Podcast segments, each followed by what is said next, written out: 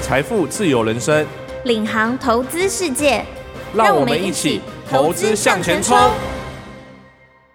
各位听众，大家好，欢迎收听由静好听与静周刊共同制作播出的节目《投资向前冲》，我是静周刊产业趋势组主任林泽良。现场我们邀请到的来宾是静周刊产业趋势组的资深记者陈碧珠，小朱跟大家打个招呼吧。嗨，听众们，大家好，我是小朱。现在呢，大概是冬天的一个季节，东北季风呢，大家可以发现离岸风电的一个发电量持续在提高。嗯，那为了因应这个近零碳排的一个风潮呢，台湾在过去几年很积极的发展离岸风电相关的产业。是那在国产化的政策的一个指引之下呢，其实也诞生了不少的关键零组件的业者。那嗯小朱这一期好像就有采访了风机铸件的厂商，来谈他们跨入这个产业的一些故事这样子。那我不知道是说你怎么会注意到这个行业呢？嗯，你还记得我们一起去是呃采访现在叫产发署的署长吗？ OK，是对，那他嗯谈到国产化的时候呢，他其实有举到一些台湾因为这个国产化的推动，呃，还蛮好棒棒的，就是供应商。嗯嗯嗯那嗯其实有一些关键组件也是因为这样子分享，才开始知道说，哦，铸件啊，这不是一经传统人叫环刷环哦体，环刷，环刷哦这是到底是什么艺术？嗯它其实就是一般我们看是把金属融化之后，是然后倒入模具里面， OK，哎啊，然后再把它弄成一个嗯嗯嗯嗯铸件，一个一个跟它提案哦呢。是，对，嗯那以前嗯嗯台嗯湾的早期工业发展嘛，人家讲嗯啊，这是嗯欧趣味这样子。哦，对俗那称的黑手这样子，对，嗯那那时候这个署长他就说，嗯不要小看这个哦，哎现在离岸风机越做越大型。 ，OK，对，嗯这个要求嗯的不管是精度也好嗯，或是品质都不像以前那样子。 OK，所以那规格放大之后，精度还是要确保要有一定的精度而这样且子，你在离岸，嗯就像你刚刚讲，在海上嘛，嗯一次生命周期要运转二十年。嗯对啊，这些铁啊，是吧嗯或是那个环体环刷物件，嗯还要防锈，还要耐震。 ，OK，啊，哎这个就很考验著作厂商他要不要去投资。对，那，OK，这也因为这样，嗯他就讲到永冠能源。是，对，嗯那我就说、嗯哦嗯永冠 KY 啊，它是 KY 股，他说对， ，OK，他就是为了响应国产化，嗯嗯嗯嗯嗯就特地回来台湾盖厂。嗯，那我们就开始去嗯，约访，这样，然后嗯才开始展开传统产业华丽翻身的奇幻之旅。嗯嗯嗯可能跟各位听众稍微解释一下哈，就是 KY 可能就是海外来台湾上市的这些公司嘛，对上市公司其实很多也是台湾人这样子。对，那我好像看到您实际有到这个台中港这边去参访他们的工厂，他们工厂有什么比较特别的地方吗？嗯，很有趣的是，嗯其实我们搭计程车走到厂房大门口的时候，其实它嗯外观就跟一般的我们讲工业工厂好像没什么差别。嗯嗯但有趣的是，这一条路的对岸其实是火力发电厂，是所以它就象征的能源转型的一个新的哦新兴 OK，基互地相好了。辉映这样。对对对，嗯然后走进去之后，哇，那个高度啊，就很像十五层楼这么高。十五层楼，，对，然后呢，嗯哦很整个少看到厂房有这么高的一个 人对高对度对对嗯对，然后重点是策略长李义昌，嗯他就说这还不重要， ，OK 看不见的地下才是最贵的投哦资。是哦，为什么这个地基地板很重要吗？ 对对对，嗯然后我们就开始想，怎么也想象不出来。啊他就说，当初为了盖这个这么挑高，但是又要承受刚刚讲这么重的这个铸哦，件的，所以要很耐重，嗯，因为我们看到在挑高之嗯外，有一座座大型的这种所谓的加工设备嗯也立在这个地板上。那这些重量再加上未来，如果你要铸造这个基地的话，嗯这个可能要承重的力量哦，就要含地底下。他说我是们挖出了大概有一个游泳池这么大的基桩， OK，那你要嗯承受的是九百吨。什么叫九百吨？ OK 就是他说可以拉起八十只头大象。哦，所以这个设 备要有九百吨的这个重量，这样对子。对对对，然后 OK 我们就想说，嗯，这样想好像也蛮恐怖的，对不对？嗯结果他就带我们往那个里面去看那个。嗯这个铸件的就是外形，真的是比我们人体高嗯了好数，大概有十倍这么大。其实没有到现场，光听你这样子讲，在我心里面感觉就是那种庞然大物的东西，很是重又很大这样子。对对对嗯嗯对嗯，，所以它的所谓的工艺技术的难度其实相当的高哦。嗯，然后重点就是说，他进去之后，他就看到不同的加工设备嘛，是然后他就用不平的语气告诉我们说，所以这个怎么会是传统产业呢？论投资金额，或者是论我们这些设备， ，OK，我们都是嗯台中港这个离岸风电的专区的前三名。哦，所以今晚哦去华丽转身的对 了。嗯对，他就觉得说这不是黑手的规格而已，这已经是大幅升级。不过要这样做，看起来投资金额应该也不低吧？所以他们这样前前后后大概嗯投资了多少？六十亿哦台币，六十亿的资金在这里嗯花了哦，OK 两三年，然后嗯才把它盖好这样子。嗯，嗯那能够有这样的一个动作或手笔，其实也是因为除了产业的推动之外，是当然它的最大的客户包括前三大风机业者，比如说西门子、哥美萨、维斯特是嗯这些，都是它过去以来长期的伙伴。是，对，那也都一致看好台湾离岸风电的发展。嗯你也知道，刚刚讲铸件这么大的东西，你不可能从远远的海外嗯运送过来，光这个你要维修什么的都很难叫，是，所以势必一定要在地化。嗯嗯，嗯。对对对，不过，以你刚刚提到的六十一，如果根据资料显示哈，好嗯像就是整个台中港的风电专区的这个投资金额的前三名了哈。嗯。嗯嗯嗯，所以他们就认为说，这一次的国产化，我们九到三十二期嘛，是嗯对他们的比重或者是加权都应该要是被看中才对。这样子 OK，嗯不，过其实呃很难想象哦，一个风机这样子伫立在外，可能嗯有将近二十年甚至三十年的时间这样子是。是那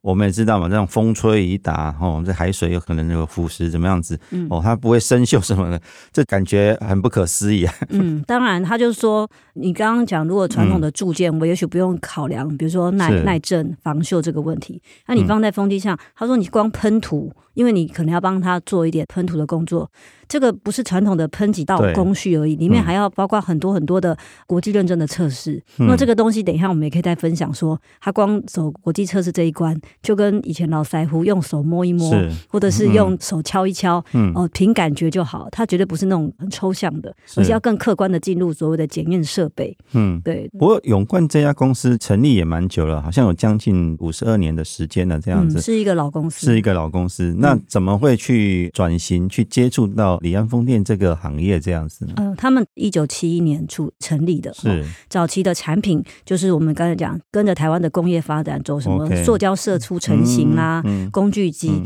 那后来也是因为大陆的嗯厂、就是比较 CP 值比较高嘛，哦就移过去。 OK，哎、可是当初嗯嗯嗯移过去之后才发现，大陆的拼价拼量的那个压力哦所以更也是也遇到这个杀价竞争的压力。对对对，嗯那大概你看，一九七一年成立，嗯他们在那边设厂，慢慢的也开始发现，两千年这样再做下去不行了，是才开始想要走高阶产品，做出区隔。 OK，其实我觉得他们公司算有想法了，那时候是他们就想说，嗯那我既然要把铸件做到好，他们就找了一个在欧洲蛮有名的金属铸造厂的一个冶金博士 OK 担任咨询顾问。嗯，对，嗯那嗯嗯因为永冠其实在大陆其实虽然说很竞争，可是他们一直有在做国外的口碑，对它也不是只做内陆的哦所以也有接触到一些海外的客户。对对对，嗯那那时候其实欧洲也是工业发展的很好，所以是他们的品质也是蛮有呃嗯知名度的。那 OK，嗯透过这个顾问的推引，他们就开始辗转的知道说，那时候火力发电的设备也需要哦所以铸件。他那个时候有做一些火力发电的对，产才品，开始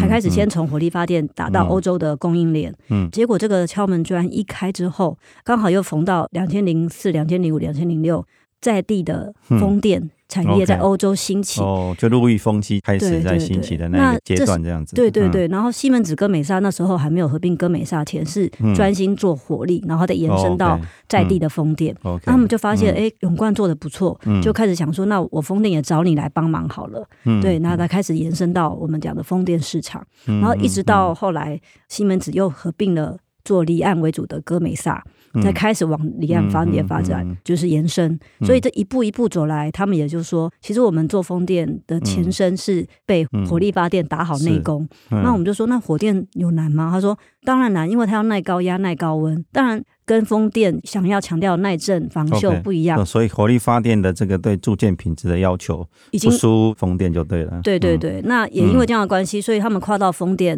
诶，嗯时空背景拉到二零二三嘛，是那时候早期的风机其实都很小只，候对那他们也以为说嗯现在都哎越做越大了。对，嗯那时候才蛮小只的。可是他们也开玩笑说，即使这么小只，然后也有火力发电的深厚基础，可是是因为要立在外面，嗯这个另外的检验工序又是另外一个难关。嗯所以嗯为嗯此啊，像西梅子跟美莎还派团队进驻到那个永冠大陆的厂房 OK，培训，嗯然后呢，永冠嗯也因为嗯亲自受训，才知道说，哦，我们在认证这一关，原来不能用以前传统的人为的这样去想，哦然后所以再开始敲敲打打这样子。对甚至因为这样师傅的关系眼睛来看这样子。是嗯是是，然后甚至因为这样，他们就引进了所谓的很高阶的检测设备。 OK，嗯对，然后那个个策略长很生动的跟我们形容说。哎，这种大型的东西就很像我们检查人体一样。嗯哎、我说怎么说？他说，哦是哎是照 X 光对这样对还是对 MRI 这样。哎、对对嗯。对，他就说你有没有嗯看过那个孕妇去照那个高层次超音波？哦他说 OK，啊，这个铸件也需要，因为我只有嗯透过高阶影像设备，我才能知道里面的品质杂质有多少，它能不能耐震 OK，哦所以这它能样不一能扫之后，就可以看出生产的这个铸件，比如说可能是轮毂啊，它是不是有瑕疵的地方这样子？嗯对对对对对，那你提到轮毂，可能一般听众会不知道说什么叫轮毂，是我们可以把它想成电风扇，哦它是不是 OK 有个头？哦，就是然后那飞个机，哎尖尖的那个圆圆尖尖的地对方这对样子，对对对，然后它哦可能要插上三片的那个风扇的哦叶是叶片。片这样对才能然够后这个发电这样子转对，动，它是一个重要嗯哦担任那个我们讲风力受力来源的 OK，关键零组件。那这个很大颗，嗯嗯我们在家里看到的电风扇那么小颗，可是你把它放到百倍， OK，可能现在走向我们讲嗯这是 mega 瓦兆瓦级的风机嗯，嗯它可能是数百倍的大型，而且它是又要转得动，嗯这些东西都是非常考验铸件这个东西能担任的位置这这样子。嗯嗯嗯对，然后你再把电风扇想成里面还有马达，是然后还有底座，嗯像西门子跟美萨的这个全球业务总经理修杰就跟我们说，这个是底座上面要放好几千个零组件，嗯嗯所以这个底座的铸件它能不能稳定，嗯，对，也很重要。嗯嗯对，那这个个东西他们就说，如果没有跟永冠配合这么久，他们绝对不可能让它认证过关。嗯他也分析说，光底座跟轮毂铸件占整个风机的机舱重量就高达二十五趴，是显示它的价值是很重嗯要、嗯很吃重的。你这次也有特别访问到这个永冠的客户，就是做风机的这些厂商，嗯，所以是访到了西门子跟美它很萨重这要样。子。对嗯对对。 OK，那他有分享一些他们跟永冠合作的经验的一些想法吗？嗯嗯，他们其实呃跟永冠说的一样，他们并不是在台湾就第一次合作，嗯早是在两千零六年，就是刚刚讲那个火电的事业开始嗯嗯就已经签上姻缘。嗯对，那这一次他们一起在台湾共存。 OK，嗯帮台湾离岸风电打造这个基地，其实是携手完美的组合、再。续前缘这样子。对对，那嗯未来他们其实有在彰化外海一个海龙计划，就是他们嗯 OK 已经下单跟和永冠签嗯嗯约嗯，希望未来在海龙计划这个彰化外是海嗯央嗯呃会有嗯七十三座十四的兆瓦级的大型风嗯嗯机，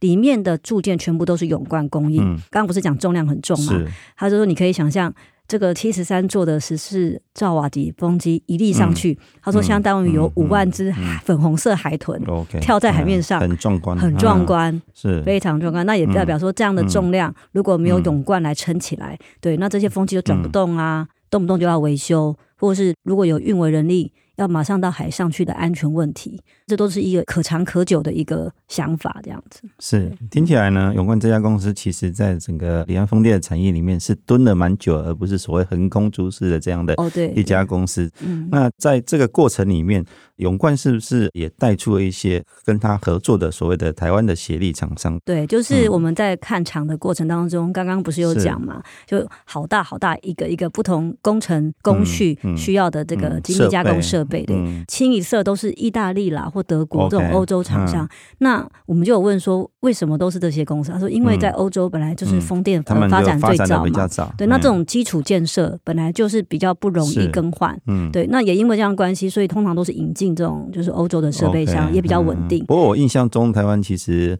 做机器设备的这些厂商也不少。嗯，对，可是就是为了因应大型化、这个事 OK 情，其实是门槛最高的。哦，OK，那说也好玩，嗯逛着逛着就逛到一、嗯一个圆形像好大一个轮盘的立式车床，嗯然后那时候就是车队长就说：“哎、嗯这家就是我们很看好的国内的供应商， OK，他很愿意投资。嗯，嗯然后呢，一问才知道说，虽然是在距离台南高铁站五分钟的车程可是是嗯高雄的湖内区的、呃龙田金鸡。对，然后是我就想说，那就特地去问一下这个公司，它到底在做什么，为什么这么愿意投资？嗯对，嗯，然后才去采访，然后一问才觉得说蛮有趣的这样。农田金鸡的话，它怎么会有这样的一个技术的能量去生产这个？过去都是所谓的欧洲厂商在生产的这个离岸风机的机器设备呢？嗯，其实这家公司也是成立了蛮久，是大概三十六年。嗯，对，，那它有很好玩的地方，就是刚刚泽良说的，台湾其实做精密加工设备的不少，而且基本上聚落都是在台中一带。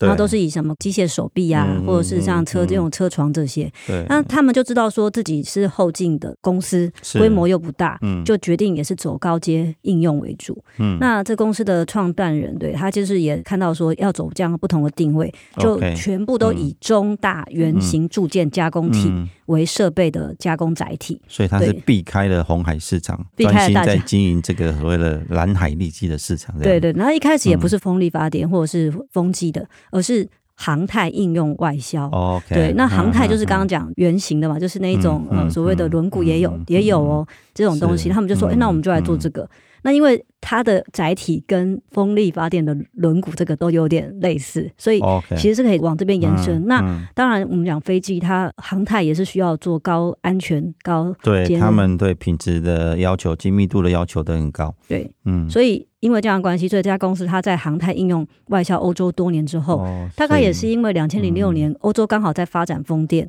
经过客户的，推荐，嗯就开始获得当地铸造业 OK，主动找上合作购买设备。所以嗯嗯，言下之意，这家公司也不是第一次嗯，做这个台湾的生意，它是先从欧洲打回台湾。那事实上，它也是因为嗯嗯搭乘的就是那时候欧洲的风机业者，他也是看好中国市场，所以也在中国有拓展一些不错的订嗯单，然后才慢慢的回来台湾这样子。是，所以当时它也是台湾之光，现在欧洲插旗成 功。啊，随着台湾这个发展，离岸风电，然后哦又转头回来，又在台湾市场上面跟永冠合作这样子。对对对，不过他们也是做了一些功课，就是嗯一开始这种铸件加工也不像现在这么大，虽然对当时来说已经也是大型的，就是嗯大概总经理也是二代接班的是陈振军，嗯他就跟我们、嗯嗯呃分享说，大概二零一二年的时候，整个风机铸件的直径哦，大概从两米半嗯开始延伸到五米以上，你就可以想成说，可能只是一个大型的设备变成一个像足球场是四分之三这么大好了。嗯那他说整个难度加深，因为你的、嗯我们讲的这些精密加工设备，它的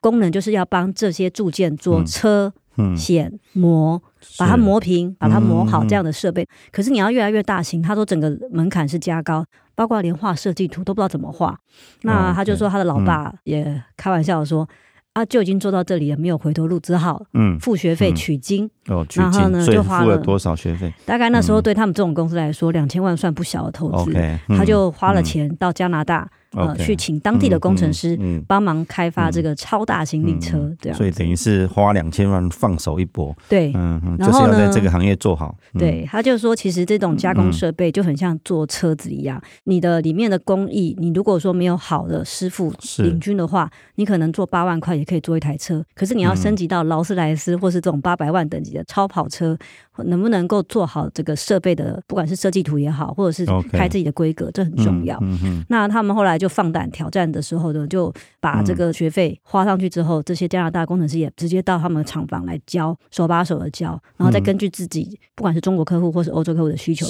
是，调整完之后嗯就成功的跨级了。嗯嗯嗯嗯嗯嗯，真的做汽车的哦，要来做所谓的巴士或卡车，其实哦又对是对隔对这了这一是一个个对啊技术的门槛这样子。嗯，所以我们从这个小的东西做到大的东西，突然尺寸放大的时候，这个技术难度的提升，可能远超过我们想象这样子。也是门槛，也是嗯一个军备赛。所以这些公司就像哲良刚刚说，就是他们不是一开始就横空出世，嗯是而是从早开始蹲足。嗯对，把那个就是我们讲经验累积是够之后是呢，是才会愿意嗯再往前一步。那这个时候呢，就可以考验，就是说这些我们俗称的传统黑手是或是加嗯工设备的业者，他们也觉得说自己有一个被升级的感觉，说哎，我真的是从一个传统的产业往上升级，迎向新的蓝海、新的嗯是春天这样子。嗯嗯嗯嗯。对对，其实这一波台湾这个离岸风电的风潮后，嗯金周刊刚好也在二零二三年呃十月份的时候，嗯呃，有办一个论坛，就是跟离岸风电相关嘛。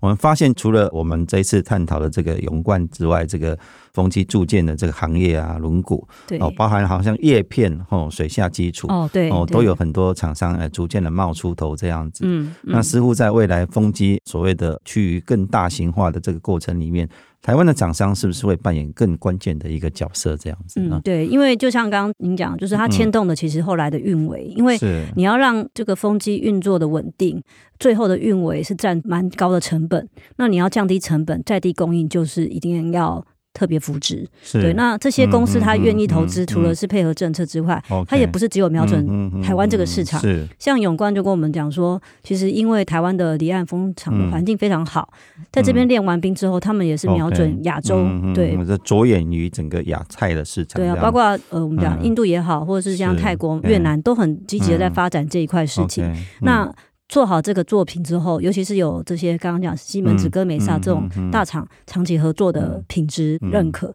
在未来亚洲市场里面，嗯台湾要走出去嘛， OK，所以他们看中对的绝对不是只有亚洲嗯这个内地嗯的嗯需求而已。是，就像小朱讲的，台湾的这些风电的零组件的厂商，不是着眼于台湾的市场，哦，未来也要走出去。那像所谓的水下基础的世纪钢，哎、哦据对我们的对所了对解的，对就是好像已经有澳洲的厂商来跟他签 M O U 了，也选好了这个可能在越南还是东南亚的一个哦设厂的地址，嗯哦，所以接下来可能就可以看到我们这些台湾离岸风电的业者，特别是关键零组件的这些制造的业者，在亚洲市场上面发光发热。嗯那这个节目也接近尾声了。非常感谢各位听众的收听，也请持续锁定由静好听与静周刊共同制作的节目《投资向前冲》，我们下次见。小猪跟听众说拜拜吧，哎，下次见，拜拜，下次见，拜拜。